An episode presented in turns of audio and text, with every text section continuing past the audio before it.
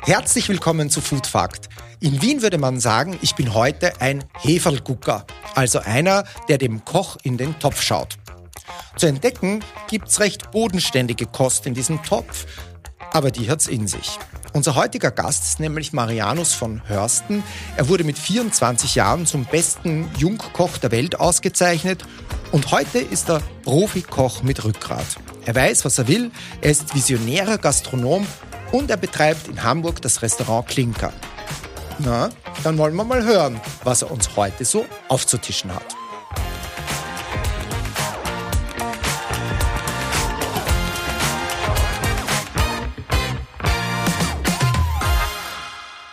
Hallo, lieber Marianus. Hallo, Stefan. Du hast schlechte Nächte hinter dir, weil du eine. gegessen hast? Nein, nein, ich habe heute erzähl? eine schlechte. Ach, heute hast du eine schlechte ja, Nacht wir hinter dir. haben, wir haben gerade einen Pop-up zu Gast aus Frankfurt. Also ein gastronomisches Pop-up. Und die bringen Wein mit. Und du hast zu viel Wein getrunken? Eventuell. Eventuell Das ist eine gute. Voraussetzung. Also hätte ich besser einen Schnaps zum Verkosten mitbringen müssen. Boah, dann hättest du mich auf jeden Fall hier eine schöne Geräuschkulisse gehabt. Oje, oje, oje.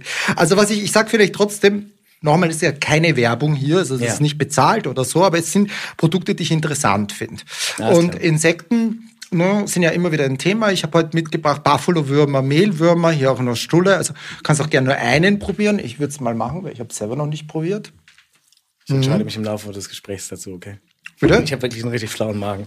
Naja, gut. Deshalb es ist ja äh, reines Sprudel. Protein.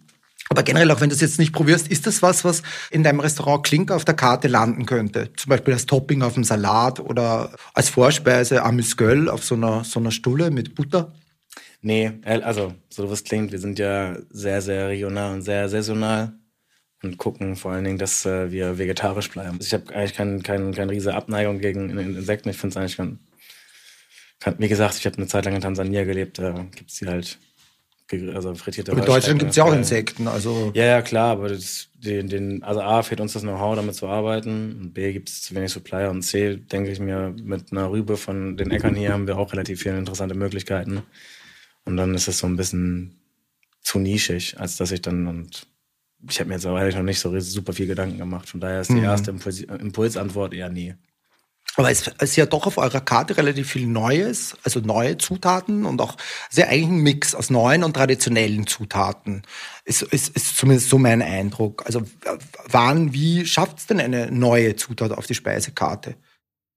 Ja, also eigentlich ist es relativ simpel. Es ist äh, altes Kochhandwerk, was da gelebt wird und die, die neuen Lebensmittel, also wenn wir jetzt gerade merken, wir arbeiten jetzt gerade mit einem Gärtner zusammen, der Neophyten kultiviert, also Pflanzen eigentlich, die eingeschleppt sind, die nicht ursprünglich noch in Europa leben, aber aufgrund der klimatischen Veränderungen jetzt inzwischen hier zu Hause haben und auch in Zukunft interessanter werden, wo wir dann sagen, okay, cool, das können wir jetzt kombinieren, das kann man damit, ne, im- also am Anfang sind es eigentlich eher so viele Aromakräuter und Pflanzen, die halt einfach ein starkes Eigenaroma haben, womit man dann geil spielen kann. Und dann wird halt, keine Ahnung, ein Cola-Kraut mit Karotte aus der, aus dem Viermarsch landen oder so kombiniert. Mhm. Das heißt, es ist ja eigentlich eine, eine, eine, ein regionaler Landwirt, ein regionaler Lieferant, der dann einen neuen Input liefert und sagt, ich bringe jetzt äh, eine Cola-Pflanze aus wo? Kolumbien her? Südamerika, ja, genau. Interessant. Ja, in dem, ja, in dem Fall ist es ein äh, Kollege, der ähm, nutzt hier in der Stadt in Hamburg so viele Grünflächen, die er dann im Agroforstsystem kultiviert, also dass er da wirklich wie im Urwald mehrere Schichten von der Vegetation aufbaut. Dass Krass. du halt Bäume hast und dann hast du Mikroklima unter dem einen Baum und so. Also schon sehr durchdacht, aber auch nichts Neues, weil die Natur das seit 5,3 Milliarden Jahren macht. Jetzt gibt's ja auch ähm, nicht nur den Trends bei den Zutaten, sondern auch bei den Gerichten. Also ich komme ja, man hört's, aus Berlin. Und äh, Ja, hört da man direkt. hört man direkt. Ja, direkt. Und Hätte äh, da war ja oder ist nach wie vor peruanische Küche, mexikanische Küche recht trendig, die Ceviche etc. Wie kommt sowas äh, zustande? Also es ist, hier in Hamburg gab es mal den Trend von Bowls. Ja, Mhm. Also das ist eigentlich nur ein kalter Salat mit Reis drunter. Aber ich glaube, es kommt davon, dass A, Leute durch die Welt tingeln, dann irgendwie ein geiles Erlebnis haben und das mit einem äh, Lebensmittel verknüpfen und dann sagen, okay, ich habe den Bock, die Motivation und die liquiden Mittel, um sowas irgendwie nach Hamburg zu bringen. Und dann aber sagen, okay, ich mache das jetzt einfach. Und bei uns war so ein Freund, der hat sein, die Hälfte des Jahres mal auf Bali gelebt und hat dann da natürlich nach dem Surfen so richtig klischee-mäßig dann so eine Bowl gefressen. Und kam dann nach Hamburg, meine gibt's ja nicht, hat's gemacht. Und inzwischen gibt's in Hamburg, keine Ahnung, 20 solche Bowls-Läden, so Bowl-Läden. Hm. Also dann ist es natürlich jetzt so gerade noch Social Media ein Riesenthema. Das heißt, du kannst halt geile Bilder machen und dann geht's viral. Ja, manchmal weiß ich nicht, ob jeder Trend hierher kommen muss oder ob jeder Trend überhaupt sein muss, aber es gibt eine Bubble, die es konsumiert und das ist dann so, ja, mach dir mal. Das muss ich dich jetzt fragen, weil, ja. ich, weil ich gerne essen gehe und ich ja. auch nicht jeden Tag mit einem Koch so zusammensitze. Es gibt ja auch einen anderen Trend, nämlich auf einer, gerade auch in der gehobenen Gastronomie, dass du auf der Speisekarte dann einfach nur liest, was weiß ich, Brokkoli, Waldkarotte, Pecorino und dann kriegst du einen Gemüseauflauf serviert. Vielleicht ein bisschen hochwertiger, aber letztendlich, warum, warum, warum schreibt man nicht einfach, was man kriegt? Boah, ich bin ehrlich, wir machen es genauso. Ich weiß, darum frage ich das. also beim, zum Beispiel, wir schreiben beim, bei einem Fleischgericht, ja, schreibe ich jetzt Ochse, weil wir ganze Tiere kaufen und dann habe ich nicht immer die Ochsenoberschale, sondern ich habe den ganzen Ochsen und dann gibt's halt heute gibt's halt Oberschale, morgen gibt's dann Brust und übermorgen gibt's dann Rücken. Und da steht dann einfach nur Ochse, weil es ist nicht falsch. Und wenn die Gäste fragen, was ist denn vom Ochsen, dann kann man sagen, heute ist es Rücken und morgen ist es Filet. Aber kann es nicht auch ab, äh, sag ich mal, kann es nicht auch Enttäuschung oder Ablehnung äh, auslösen? Also ich denke jetzt in der Regel sind immer erstmal alle genervt davon, sind auch ja, ja, ja klar, die sagen, die lesen das dann sagen so, ja okay, hört sich jetzt nicht so sexy an, aber inzwischen haben wir schon den Ruf bei uns auf jeden Fall, dass die Leute kommen und wissen, wir machen, also die wissen, was sie da machen und es gibt keinen Auflauf, sondern es gibt schon was Figelinsches, was ein bisschen ausgedacht ist, also ein bisschen ja, ausgefuchst ist und dann in der Regel finden sie es alle ganz geil. Also es gibt ein so ein Gericht, Rosenkohl, Miso, Minze, denkst du dir, ja, okay, was soll das werden? Und die Leute flippen aus und schreien, ob sie das Rezept Und was ist, ist es eine Suppe oder, oder? Nee, der Rosenkohl wird frittiert. Und dann gibt's so ein Honig-Miso-Chili-Dressing und obendrauf kommt gepuffter Reis und Mandel und dann halt Minze und Koriander. Das ist so ein, ja, Alltime Classy. Wenn Winter ist, dann ist Rosenkohl und dann stehen der ganze Laden immer nach frittiertem Rosenkohl und alle kommen und craven halt danach. Ja, das klingt lecker. Ich esse ja gerne Süßes, ne? Und wenn dann auf so einer Karte irgendwas steht mit Schokolade und ich freue mich dann so, ja, yeah, endlich Schokolade, ganz normal, ja. Und dann kommt das Dessert und es ist dann irgendwie so ein Kakaonips äh, rechts oben auf 85 Grad dann bin ich meistens sauer. Also Enttäuschung, Ablehnung. Aber ja, man, man ist ja auch oft, auch gut, auch oft positiv überrascht. Ne? Das gibt's ja auch. Also ich, ich, ich würde eher sagen, ich bin auch eher immer positiv überrascht, aber ich bin auch ein Nörgler, so ein notorischer. Von daher bin ich eher erstmal negativ und dann denke ich mir, oh, geil. Aber es gibt so Sachen, da darfst du nicht mit den Erwartungen spielen. Wenn du Schokolade hinschreibst oder Schokomousse, dann muss das halt einfach ein geiles Schokomousse sein, fertig. Weil sorry, aber das ist wie wenn ich Tiramisu hinschreibe, dann fange ich an, eine Kekse selber zu backen und mache da irgendwie so ein dekonstruiertes Tiramisu. Feiert niemand. Wirklich, Zerro. Sehr gut. Ja. Du hast mich schon als Gast gewonnen. So. Jetzt haben wir über Trends geredet. Gibt es Trends, die du ablehnst, wo du sagst, ich Palio, Frutaria, Mikro-Dingsbums mag ich nicht? Es ist so gottlos. Ich finde es alles richtig. Ich meine, soll jeder machen, wie er möchte, aber dann diesen Hype da, es geht mir so auf die Klöten. Also wirklich, mein Gott, der ist alles schon mal da gewesen, kommt immer wieder, das ist wie Mode. Also jetzt gerade äh, steht auf jedem Scheiß Werbeding, im Winter sind weite Mäntel in. Ja, wie vor fünf Jahren auch und wie in zehn Jahren wieder. Also Leute, macht halblang. Was los? Naja, du wurdest ja mit 24 zum besten Jungkoch der Welt gekürt, hast ein Jahr später den Next Chef Award gewonnen und dann ähm, hat man da nicht auch so ein bisschen dieses äh, eben, ich bringe die Mode, also du bist ja quasi wieder Modeschöpfer in so einer Gastronomie, Spitzengastronomie, bist du da nicht so wie so ein, wie so ein Karl Lagerfeld der, der Küche? Nee, Mann, pass auf. Das Ding ist, dass wir haben diese ganzen Hipsterläden, die alle irgendeinen Trend hinterherjagen die einen machen jetzt Nudeln, die nächsten machen, keine Ahnung, Ceviche, die nächsten machen Bowls. Aber ehrlich, was, was brauchen wir? Wir brauchen einen Ort, wo du hinkommen kannst, wo du ein geiles, frisch gezapftes Bier kriegst oder ein alkoholfreies wo du was nichts zu essen kriegst, wo du sein kannst, wo du nicht äh, durch Steifheit von irgendwelchen Sternekellnern genervt wirst, wo du Angst hast, die Gabel fallen zu lassen oder überhaupt zu reden, wo es einfach alles steril ist, sondern du brauchst Gastwirtschaft. Also wir brauchen ja Schankwirtschaft, wir brauchen Orte, wo Leute zusammenkommen. Das fehlt uns. Corona hat krank zerstört. Die Abende sind kürzer. Früher waren die Abende ausgelassen. Die Leute haben gefeiert, haben gesoffen, haben ge fressen, hatten halt Spaß am Leben und jetzt kommt ein Trendler nach dem anderen. Ich denke mal so, ja, macht ihr mal. Aber was wir brauchen, sind so Schankwirtschaften, so geile mhm. Schankwirtschaften. Ich meine, der Norden hat es sowieso schwierig, wegen Protestantentum, würde ich mal sagen. Aber im Süden, weißt du, so ein Wirtshaus, wo du hingehen kannst, kriegst ein gescheites Bier, was auch nichts zu essen, kannst dich freuen. War das der Grund, geht. warum du dann gesagt hast, du möchtest dann nicht mehr in dieser Sterne-Gastronomie arbeiten? Boah, Sterne-Gastro ist ein ganz eines Thema, da können wir drei Jahre drüber reden. Also mhm. die Sterne-Gastro ist in aller Linie erstmal nicht nachhaltig. Mhm. So, das heißt, es geht im Sozialen, die Mitarbeiter werden beschissen bezahlt, arbeiten ewig lange, aber hey, du machst es für den Stern. Come on. Das ist 2023, was soll das? Dann, die Lebensmittel werden von sonst woher gekarrt. Also, ich kenne Läden, die haben zwei Sterne und die kriegen den ganzen Spaß aus Paris, Rangy. Jeden Tag wird jetzt das Zeug hier nach Hamburg gekarrt, damit sie in ihre zwei Sterne kochen. Das ist halt so ausgedacht, aber das ist halt nicht real gelebt, weißt du. Und da kommt auch niemals so ein, wenn du so ein Wirtshaus reingehst, dann riechst du diesen Geruch und denkst so, ja, okay, hier ist schon der ein oder andere Mal versackt, hier wurde schon gefeiert, hier wurde schon gelebt und das hast du halt in den Sternläden nie. Und das gibt, das macht dich auf lange, auf lange Sicht macht das keinen glücklich. Das heißt, äh, Nachhaltigkeit war tatsächlich ein Grund zu sagen, ich, ich kehre dem den Rücken zu? Komplett, Mann. Ich bin da, ich mhm. habe ja selber in der Sterngasse gearbeitet, aber du gehst da gerade kaputt. Und dann bist du mit 22 und hast irgendwie einen Tag frei die Woche und alle deine sozialen mhm. Kontakte gehen den Bach runter und du denkst dir, was machst du hier eigentlich? Und für wen machst du das? Dafür, dass irgendein Chef bei Netflix äh, irgendwas zusammenschustert und dann. Aber hätten die auch nicht das Potenzial? Ich meine, wenn du sagst, der Chef von Netflix, ne, der sitzt ja dann wahrscheinlich auch in solchen nee, Lokalen nee, drinnen. Der, der, unser Chef hat bei Netflix eine Serie gehabt, da hatte er dann Ach so. eine Folge und dann denkst du dir ja, okay, ist alles okay, aber. Aber hätte er da nicht das Potenzial, gerade so ein Thema wie Nachhaltigkeit zu positionieren? Hätte, könnte da nicht was bewirken? Wenn er es wollen würde, ja, mit Sicherheit könnten die das, die könnten schon Role Models werden, aber das hat keiner Bock drauf. Der Einzige, der ist ein bisschen, also nicht in der Welt, musst du mal angucken. Es gibt so ein paar Läden, die machen das, aber die wenigsten machen das. Die kriegen halt ihre Fische aus der Bretagne und ihre, ihre Geflügel aus Südfrankreich und obwohl das wir vor der Haustür so geiles Zeug haben, weißt du? Also jetzt ist es eigentlich verlogen? Die Sterne-Gastro von vorne mhm. bis hinten. Das ist, naja, also was heißt verlogen? Ist, ich meine, jeder hat so seinen, seinen einen Blickwinkel, ne? Und die einen feiern es halt, weil sie dann sagen, das ist fachlich perfekt.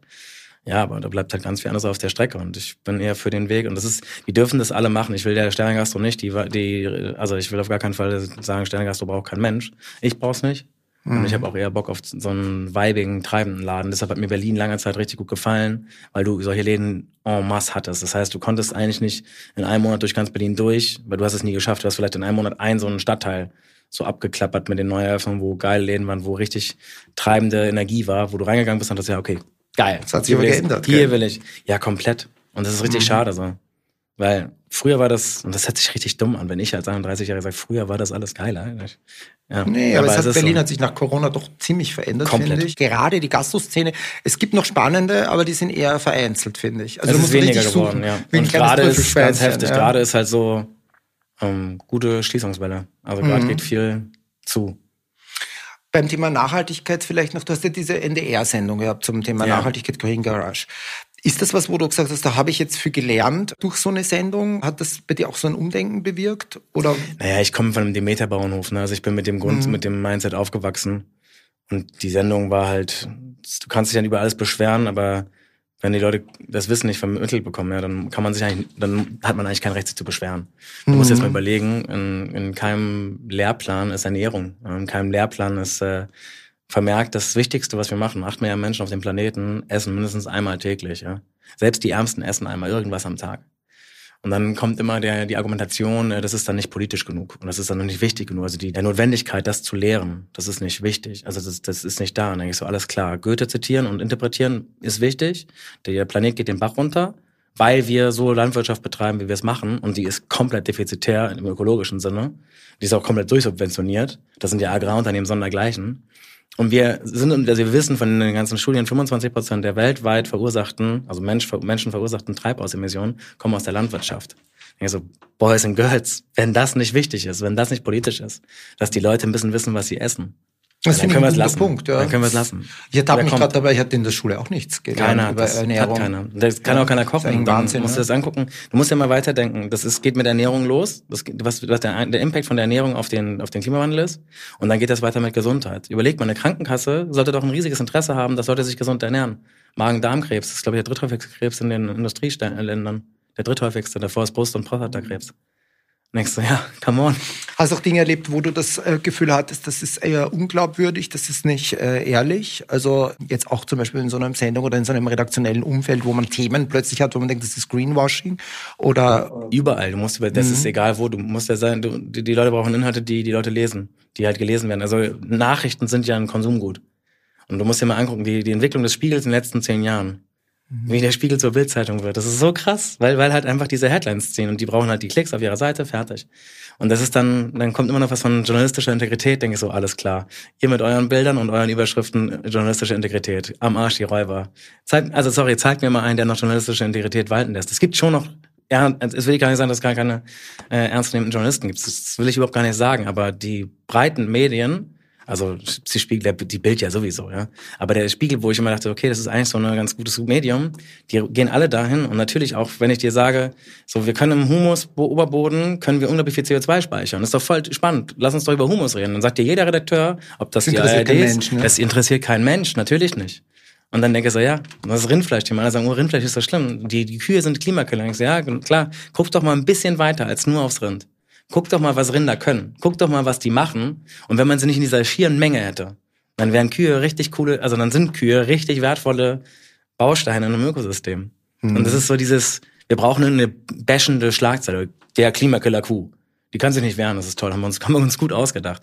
Aber mal zu gucken, guck mal über den Tellerrand raus. Gut, gleichzeitig ist natürlich die Zahl der Informationsmedien, wo du dich heute informieren kannst, explodiert. Also wenn ich jetzt wirklich mich mit Humusboden oder mit dem, mit dem Wert von Kühen auseinandersetzen will, dann kriege ich das schon raus. Ne? Es lesen dann vielleicht nicht so viele Leute. Also gezielte Information ist, ist, ist, ist, ist viel leichter zu kriegen, weil ich meine, ich denke mal, ich komme aus einem Land, aus Österreich ursprünglich, ja.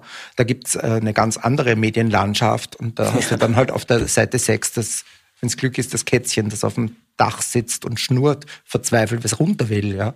Also das ist so die, der Level.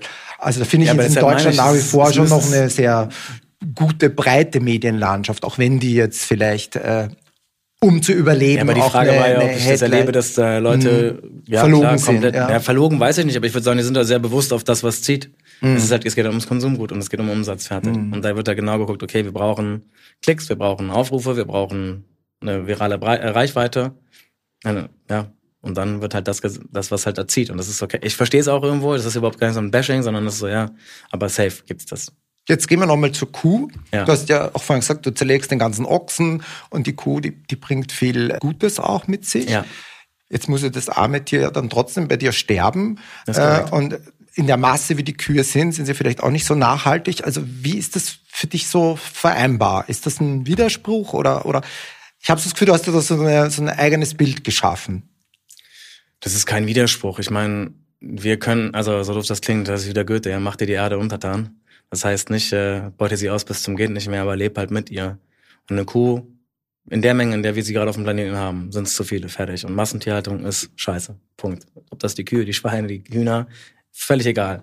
In der Menge, in der wir Fleisch konsumieren, ist es nicht vereinbar mit den, mit den planetaren Grenzen.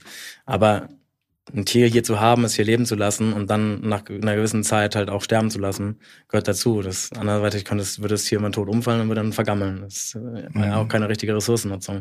Es geht ja auch darum, du musst mal sehen, die Tiere, die wir bekommen, die wir schlachten, die wir dann halt einmal im Quartal kommt so ein, oder höchstens eigentlich einmal im halben Jahr kommt ein so ein Ochse, der wird dann über ein halbes Jahr verarbeitet. Ne? Das ist halt auf der Speisekarte, siehst bei uns, wir haben zwei Fleischgerichte und der Rest der Karte ist vegetarisch.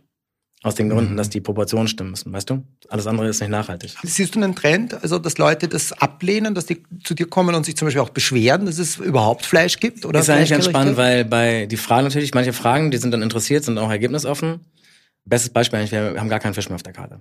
Weil wir mhm. uns mit Fischer beschäftigt haben und gesagt, okay, Fisch gibt, kann man nicht nachhaltig produzieren, ist nicht möglich. Biofisch ist, ist aber nicht möglich. Dann haben wir gesagt, okay, dann kein Fisch mehr. Und dann gab es zwei Leute, die haben sich seit jetzt, seit fünf Jahren, haben sich zwei Leute beschwert dass es keinen Fisch dass es keinen Fisch gibt und der Rest, dem fällt es nicht auf. Weil, wie, wie gesagt, weil wir inzwischen wissen die Leute, die zu uns kommen, würde ich mal von ausgehen, dass wir schon ganz gut sind in dem, was wir da machen. Und dass wir mit Gemüse durchaus was bei ihnen hervorrufen können, was sie so noch nicht kannten. Und was sie ja auch glücklich macht oder denken so, ciao, das aus einer Karotte. Oder krass, Sellerie. Hätte ich nie gedacht. Wie ist es mit Fisch und Fleisch Alternativen, die es ja auch gibt? Finde ich die bei dir auf der Karte oder nee. werde ich die mal finden? Nee, man, Kreativität ist die Lösung dafür, nicht irgendwie austauschen. Das ist austauschen, das ist immer, das ist, so, das ist so Symptombekämpfung. Weißt du, die Leute wollen äh, was, was so schmeckt oder wollen Fleisch. Oder wenn wir kein Fleisch haben, dann wollen die sowas, was so ähnlich ist wie Fleisch. Ich so, nee, man, die kriegen keinen Ersatz, sondern die Leute kriegen was viel Geileres, aber dann vegetarisch. Das, ich verstehe das, ja. Gleichzeitig denke ich mal, es gibt halt viele geile Gerichte, die sind mit Fleisch. Und wenn ich jetzt so, so wie ich Vegetarier oder Veganer bin, ne, dann bleibt mir ja diese Welt eigentlich verwehrt. Der Hardcore-Veganer, der wird jetzt die Bratwurst nicht imitieren und, und, und äh, nachmachen, denke ich mir. Gleichzeitig ja. aber mh, mm, es ist ja schon so ein Aromenspektrum oder ein Geschmacksspektrum, was dir dann, also so ein Türchen, das du nie aufmachen kannst, oder? Also ich bin ehrlich, bevor ich anfange, irgendwelche Fleischersatzprodukte bei mir reinzulassen, fange ich an, mich mit der ayurvedischen Küche und der chinesischen Küche mal auseinanderzusetzen und dann gehen da auch 20.000 Türen auf und du denkst so, alles klar. Alleine die japanische Küche Fermente. Wenn du dir anguckst, wie viel Kochi-Fermente es gibt, was du damit für Geschmacksexplosionen imitieren kannst, ciao, ich brauche keinen Tofu-Ersatz, weil ich denke, komm, Tofu oder Erbse jetzt gerade. Ich so, ja, Leute, was, glaubt ihr, was passiert? Dann haben wir die vielen Rinder weg und dann bauen wir überall Erbse an. Und was macht mhm. Erbse mit dem Boden? Was machen Leguminosen mit dem Boden? Was macht Soja mit dem Boden? Soja, musst dir angucken, an die erste gentechnisch veränderte Pflanze, wo wir uns ethisch darauf geeinigt haben, dass wir ein bisschen abwarten mit den Dingen, die wir so bei der Gentechnik einsetzen. Ich will das, ich will die Wissenschaft nicht verteufeln, auf, auf, auf gar keinen Fall, aber äh, Vorsicht ist die Mutter der Porzellankiste.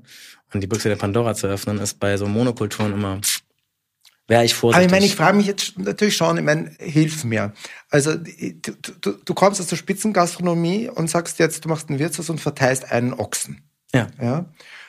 Das ist ja letztendlich aber auch ein elitärer Ansatz, weil die Masse wirst du ja mit dem Ochsen euch ernähren. Ne? Also ist die Frage für mich, ne, also du, sitzt du jetzt eigentlich in einem Elfenbeinturm und sagst, ich habe jetzt hier meinen Ochsen Digi, und Ich komme von dem Meterbauernhof, ich bin komplett in der elitären Bubble. Ja, natürlich, ja. komplett. Das ist die heile Welt, das ist mir auch klar. Mhm. Aber das heißt nicht, dass die Lösung nicht auch großflächiger sein kann. Also gerade, du musst immer sehen, also entweder ist es so ein Produkt, was über einen gewissen Preis gerechtfertigt wird, dann wird's für eine gewisse Sparte, sagen wir mal, fünf Prozent der Hamburgerinnen können sich leisten oder zehn Prozent. Machen wir es so, wir sind noch so, dass wir sagen, es gibt für Studierende oder Menschen oder Leute in der Ausbildung, Leute, wo lernen, gibt es einen 50% Rabatt bei uns. Also die können sich dann vielleicht ja auch einmal im Jahr leisten. Und dann kannst du das Spiel aber umdrehen, kannst sagen, okay, wenn ich nur diese Stückzahl X habe, also wenn ich jetzt mal 10 Portionen am Abend verkaufe, dann muss es teuer sein. Wenn ich 100 Portionen am Tag verkaufe, dann kann es günstiger werden. Also kannst du relativ schnell in die Gemeinschaftsverpflegung mit so biologisch dynamisch erzeugten Lebensmitteln oder halt auch mit diesen vegetarischen Alternativen. Du brauchst dann halt eine Schlagzahl. Das heißt, du musst dann auf ein richtiges Level kommen. Und wenn du, bestes Beispiel, dir gerade Paris geht wieder komplett, die ganzen Bistros in Paris gehen weg von diesem teuren Edel immer teurer. So Berlin, wo alle sagen, okay, die Karotte aus der Uckermark, die ist richtig geil, kostet 18 Euro der Teller. In Paris lachen sie sich aus, stellen ihren Teller Schnecken für 9 Euro hin, sagen, hier sind die Schnecken, hier 3 Euro das Weinglas, gib ihm. Und die Läden sind von morgens bis abends so rappelvoll. Und da ist ein Vibe drinne, du fliegst weg, du bist glücklich, denkst du, ciao, was passiert hier? Mhm. Und die kommen natürlich über den Preis und sagen, okay, das lohnt sich aber auch nur, wenn wir jeden Tag von morgens bis abends rappelvoll sind. Und dann schleusen die durch, die gehen halt von ihrer riesen Marge runter auf eine kleinere und sagen halt so, ihr habt eine Stunde 30 Minuten Zeit, dann müsst ihr gehen, weil dann da vorne ist eine Schlange. Und da stehen die Schlangen, Leute. Da stehen Leute vorne in der Schlange, weil es halt einfach einfaches französisches Essen, richtig back to basic, geiler Wein, ab dafür. Na gut, ich stehe jetzt sicher nicht Schlange, weil da esse ich lieber zu Hause ein Butterbrot. Ne? Oder äh, da oh, weiß ich gar nicht. Ich glaube, ich würde mich jetzt nicht jeden Tag in eine Schlange stellen, das nicht, aber. Mhm. Ich verstehe es schon, weil das ist ja das, was mich, also sag mal, erinnerst du dich, du lebst, wenn du in solchen Läden sitzt und dann diese Energie spürst und denkst so, geil, ich habe Bock hier länger zu bleiben. Ich will eine große Flasche Wein, ich habe jetzt richtig Bock durchzudrehen. Und dann kommst du mit einem ganz anderen, mit einer ganz anderen Emotion und da muss ich aber raus nach einer Stunde oder nach einer Stunde 30. Ja, du nimmst halt das letzte Seating. Stehst du halt um 18 Uhr. Reality da, Bites. Ja, das ist, ist auf jeden Fall ein Ding, aber ich denke mir so, verstehst du, du kannst über die Schlagzahl kommen, wo ich hin möchte, ist, wenn du über eine gewisse Schlagzahl kommst, kannst du auch geiles Essen für Leute in einer breiten Masse anbieten. Du musst aber auch einen mhm. Zugang dazu legen. Also die Leute müssen nur noch verstehen, was Essen heißt. Es sind halt mehrere Fliegen. Bei dieser Problematik musst du mit diversen Lösungsansätzen kommen. Also du kannst nicht nur sagen, so, wir fangen jetzt mal in der Schule an, euch beizubringen, was geiles Essen ist, weil dann dauert es 18 Jahre, bis die Leute dann gelernt haben, was geiles Essen ist und bis dann ist die Welt untergegangen. Also musst du halt auch politisch ein bisschen was machen und kannst ja, also musst immer dran denken, wenn jetzt so ein Studierender Werk in Hamburg, ja, die ganzen Mensen, einfach alle umstellen auf Bio, wäre ein krasser Impact. Und wenn, wenn du da einfach nur Leute hinstellst, die ein bisschen Bock haben, da muss nicht jeder der komplett durchgeballerte kreative Spitzenkoch sein, der da in der Mensa das vorbereitet. Aber wenn du so die, die Köpfe, die sagst, so und so ist die Rezeptur, Dann kannst du auf den ganzen Mensen kannst du halt richtig geiles Essen servieren. Also ich erlebe, die Studierendenwerke sind da eigentlich relativ offen, weil die auch die Kunden, Kundinnen haben, Ja, die da das sehe ich, nehmen. das sehe ich halt anders. aber natürlich, die, das ist natürlich immer eine, eine Preisfrage auch, ne? Und, Ja, aber der ist Druck eh- ist halt sorry. enorm, wahrscheinlich auch bei ist- denen, ne? Ja, der Druck ist bei denen, aber wenn man sich so hinstellen möchte, so eine rot-grün regierte Stadt wie Hamburg, die irgendwas von Nachhaltigkeit faselt, dann denke ich mir so, ja, am Arsch die Räuber, die Stadt hier macht gar nichts für Nachhaltigkeit. Also Hamburg ist richtig hinten an, das ist ganz schlimm. Und wenn du solche Studierendenwerke, ich meine, mit dem Preisdruck das ist mir komplett klar, ich, aber ich, ich habe hier studiert und dann, das, muss, das musst du dir überlegen, da die Leute, ja, die an den Lösungen der Zukunft für die klimatischen Probleme arbeiten, fressen den größten Schmutz in der Kantine. Und denkst so, Leute, hört euch doch mal zu, was ihr da redet. Ihr fresst so richtiges Vorgef also das Letzte vom Letzten, weil der Preisdruck. So, Ehrlich, wir fahren alle AMG und schmeißen da AdBlue rein, aber was in unseren eigenen Körper kommt, darf gerne billig sein und muss gerne Schmutz sein. Also, Freunde, dann können wir es lassen. Wenn Aber da hast du schon recht, es fängt natürlich auch an der Ausbildung an. das ist ne? ja, das Dass sind, also so doof das klingt. Jeder, jeder Akademiker oder Akademikerin ist ja irgendwo auch ein Role Model. Also du musst ja sagen, okay, wenn ich mich geil ernähre, dann will ich, dass meine Studierenden sich halt auch geil ernähren können. Und dann muss man vielleicht ein bisschen weg davon, dass man diese, keine Ahnung, fünf Stunden Servicezeit und dann immer diese Bangmaries in diesen Auslagen, wo das einfach, Alter, mach doch den Takt. Die Leute stehen da eh. Weißt du, da stehen fünf Leute in dieser Tresen, dann mach doch den Takt so, dass die jede halbe Stunde ein kleineres Blech mit nicht ganz so viel drin einfach warm schießen. Das ist ja auch nicht, die kochen ja nicht frisch, das ist ja ein Trugschluss. Da kommen die gerne ein, setzen in den Ofen, dann Regenerationsprogramm, fertig. Aber du kriegst auch diese Produkte hin, dass die geil sind, dass die einen nachhaltigen Ursprung haben, dass die im besten Fall regional sind. Damit wird ja schon anfangen. Du musst ja nicht direkt auf Demeter-Produkte. Ich glaube nicht mal, dass es möglich wäre. Aber Das heißt, es fängt eigentlich schon damit an, dass eigentlich eine Bildungselite oder eine, eine, eine Bildungsschicht, die das eigentlich wissen müsste, dass die eigentlich relativ unkritisch ist, was denn, was das Essen Ja, betrifft. in Deutschland ne? auf jeden Fall. Ja. Also das, Ja. und das ist, es ist ganz krass. Wenn du dann, ich, ich habe Geografie studiert, Mhm. Warum eigentlich? macht Spaß. Mhm. Aber dann sitzen die da und haben dann, ja, es ist einfach, es ist ersta- erstaunlich. Und das Krasse ist, die reden ja über Humus. Die forschen an Humus. Die forschen an Boden. Das ist ja genau das, was die machen. Denkst so, ja, aber dann seid doch mal, also, hä? Ihr seid ja, überhaupt gar nicht stringent in dem, was ihr da macht. Ihr könnt eure Statistiken ganz wunderbar und ihr könnt eure wissenschaftliche Arbeit richtig krass. Und ich habe da viel gelernt. Ich bin da auch sehr dankbar für. Aber es ist halt nicht stringent zu Ende gedacht. Und das denke ich so, hey Leute, einfach mal einen Schritt weiter. Wir haben ja jetzt über super viele Konzepte gesprochen, über Nachhaltigkeit. Ähm, vielleicht noch mal so zum Schluss. Du hast es ja auch gesagt, ne? dieses Kommen und Gehen in der Gastronomie. Das ist ja ein Überlebenskampf. Ne? Restaurants, Kneipen, Cafés. Ich habe mal geguckt, der Branchenverband, die Hoga sagt, in, allein in Berlin habe ich 2000 Fi- äh, Restaurants, Gastronomiebetriebe, die jedes Jahr schließen und wieder aufmachen. Also andere. So, und jetzt, wenn man das mal hochrechnet, dann rede ich von 2000 Betriebe. Wie viel arbeiten in einem Betrieb? Sagen wir drei Leute im Idealfall, also im, im kleinsten Fall. Dann rede ich von 6000 Leuten, dreimal 2000. Die haben vielleicht auch noch eine Familie, vielleicht drei Leute, die sich ernähren. Dann rede ich schon von 18.000 Leuten. Und wenn die dann äh, quasi, lass sagen, 20, dann rede ich von aufmachen, zumachen, also jährlich 40.000 Menschen nur in Berlin, die von diesem, sag ich mal, Öffnungs-, Schließungswahnsinn betroffen sind. In einer Stadt. Gibt es da aus deiner Sicht nicht irgendwie einen Handlungsbedarf, dass man sagt, man muss was gegen diesen Trend tun? Das kann ja Also nicht in ich Zukunft bin- immer so weiter, weitergehen, oder? Naja, also, also, also Berlin ist auch nicht repräsentativ für die Bundesrepublik, würde ich sagen. Berlin ist halt Berlin. Das ist halt eine eigene, das ist ein eigener Kosmos. Ich persönlich fände es ganz gut, wenn die Politik dann irgendwann mal eine Gastronomie anerkennen würde als einen ernstzunehmenden Wirtschaftszweig, was sie per se nicht tut. Ähm, ja, ich glaube, Öffnung und Schließung gehört dazu. Das ist, das ist ein ständiger Regenerationsprozess und das ist auch ein äh, ja, Verbesserungsprozess, musst du auch sehen. Ich meine, die Gastronomie Deutschlands, die ist mit Sicherheit auch ein Stück weit aus Berlin geprägt, weil du hast viele Leute, die nach Berlin gehen, dann sehen, was das für ein Lifestyle ist und dann wieder in die Provinzen gehen. Und das siehst du immer mehr, wo du denkst so, keine Ahnung, ich wollte jetzt nächstes Wochenende nach Frankfurt, Bad Soden, also nirgendwo Mhm. im Taunus. Das ist ein Lokal, Bellas Lokal heißt es, aus Berlin, irgendwo in die Walachei, wieder zurück in den Heimatort, einen geilen Laden aufgemacht und denkst ja, ciao, hab ich Bock drauf. Und das hast du halt immer mehr, dass mehr Leute wieder in die, in die, sagt man, Rural Areas zurückgehen, weil sie da irgendwie einen Bezugspunkt haben und dann in die Gastronomie hinbringen. Und ich glaube, das bringt die, die Qualität in Gänze schon auf ein, anderes, andere- auf ein anderes Level, so dass wir halt auch im ländlichen Raum immer mal wieder so kleine Perlen haben. In Süddeutschland hast du das eben mehr, weil du halt diese Wirtshauskultur mehr hast, weil da aber auch ein bisschen anderer Gastlichkeitsfaktor war als hier im Norden. Aber es bringt schon was. Ich das ist interessant, dass du das sagst, dass quasi das ja eigentlich eine, eine Veränderung ist, die dazugehört, dass äh, sozusagen das im Prinzip im, im, im Fluss ist und Teil auch der Entwicklung ist. Habe ich das richtig ja, verstanden? Das gehört ja? dazu. Das ist, äh, also so das Ding, du musst dann in deiner Rechnung auch, also A musst du die Zahlen müssen runterkorrigieren, weil wenn du drei Leute hast, von denen hat garantiert nur jeder fünfte eine Familie, weil mhm. das, dieser Beruf einfach nicht familienfreundlich ist.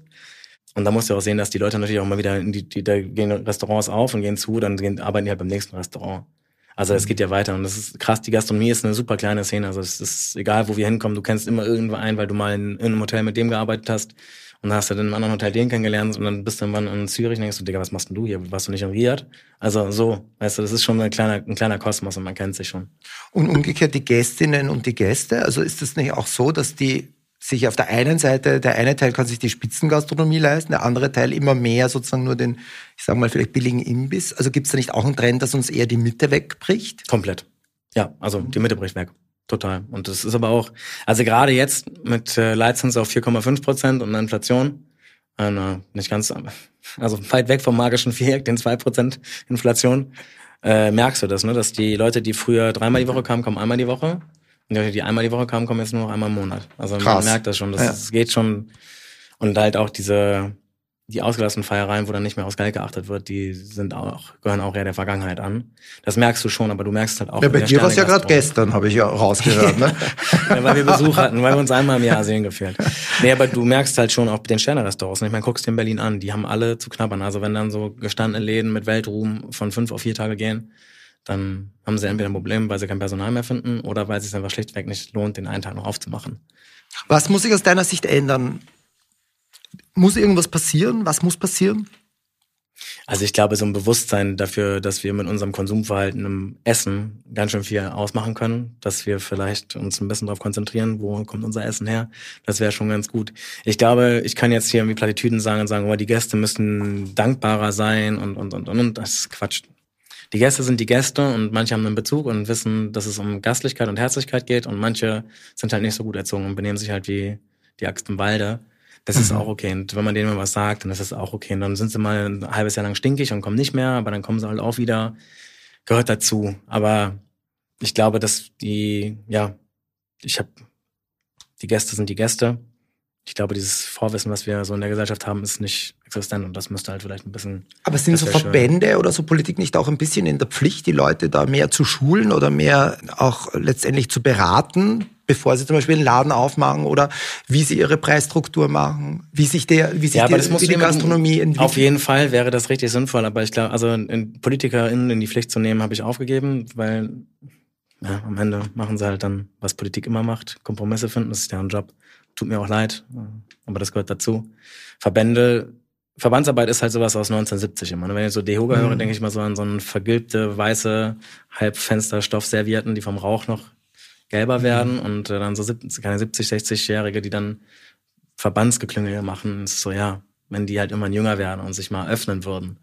Aber der, der Duktus, äh, das haben wir schon immer so gemacht, ist da halt noch omnipräsent. Und die Dehoga, da tut sich was, aber es ist halt sehr, sehr lang. Die Mühlen malen sehr, sehr langsam.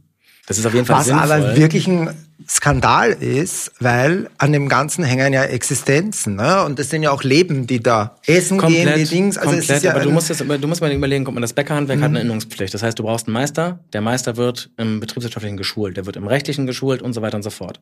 Das hast du in der Gastronomie, also bei den Restaurants nicht. Jeder Hiopai darf sich ja hinstellen und sagen, ich mache jetzt ein Restaurant.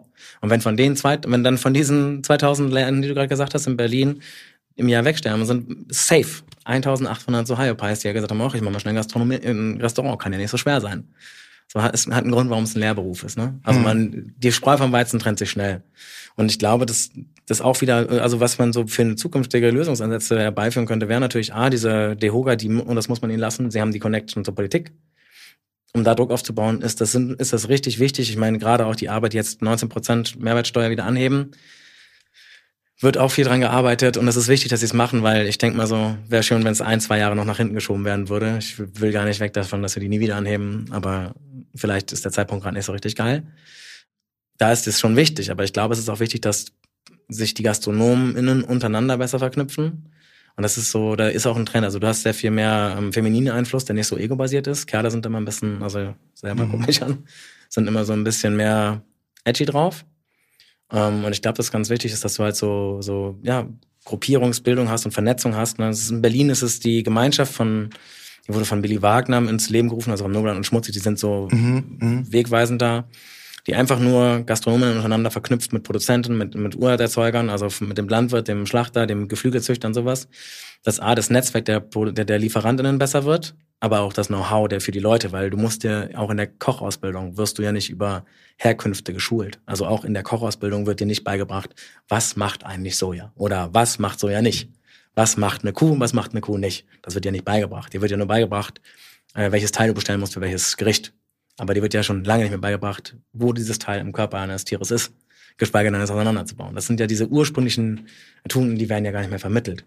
Was auch, ja, es ist ein Zeitgeist, ist so, es ist keine, kein Genörgle, aber das wären halt Dinge, die müssten irgendwie, das macht jetzt gerade die freie Wirtschaft. Ne? In dem Fall machen das bewusste Gastronominnen, die immer bewusster denken und die vernetzen sich und durch dieses Netzwerk und dieses Austausch kommen natürlich unglaublich schöne Synergien zum Tragen. Ne? Dass einfach dann auch die Auszubildenden sagen, boah, ich habe mal Bock bei einem Schlachter zu arbeiten, boah, ich habe mal Bock beim Landwirt mitzulaufen. Und dann sagen die, ja, alles klar, wir haben einen Landwirt, der macht das, da kannst du hingehen kannst zwei Wochen mitlaufen. Und dann sagt er, ja, ich will nur eine Woche. Sagt er, nee, dann machen wir es nicht, weil ich muss dir was erklären und da habe ich keinen Bock, dass du dann nach einer Woche weg bist. Also wir brauchen mehr kluge Köpfe und ich bin happy. Bewusst. Bewusst. Bewusste und kluge Muss, Köpfe. Ach, klug ist nicht wichtig. Bewusst ist wichtig. Zu wissen, was mache ich hier eigentlich und warum mache ich das und wie mache ich es. Also, ich bin auf jeden Fall happy, dass ich einen bewussten Kopf da hatte. Danke. Vielen Dank, Marianus. Und damit du weiter so voller Elan dabei bleibst, bleibst habe ich natürlich einen kleinen Energiebooster wieder für dich. Also ein Müsli-Riegel es ist leider wieder mit Insekten, aber als Dankeschön fürs Kommen. Morgen ist es. Morgen ist es und äh, ich wünsche alles, alles Gute. Vielen Dank fürs Gespräch. Danke, sehr gerne. Das war's für diese Folge von Food Fact. Ich bin jetzt eigentlich richtig neugierig geworden, die vegetarischen Gerichte im Klinker zu probieren. Und ich denke, man kann sich recht sicher sein, denn Insekten werden da nicht über den Tisch krabbeln. Wer mehr über die heutige Folge erfahren möchte, auf dem Insektenkanal foodfact-podcast findet ihr alle Infos. Dort könnt ihr direkt Feedback zur aktuellen Folge geben und schlagt mir auch gerne Themen vor, die euch besonders interessieren. Baba und Servus bis zum nächsten Mal.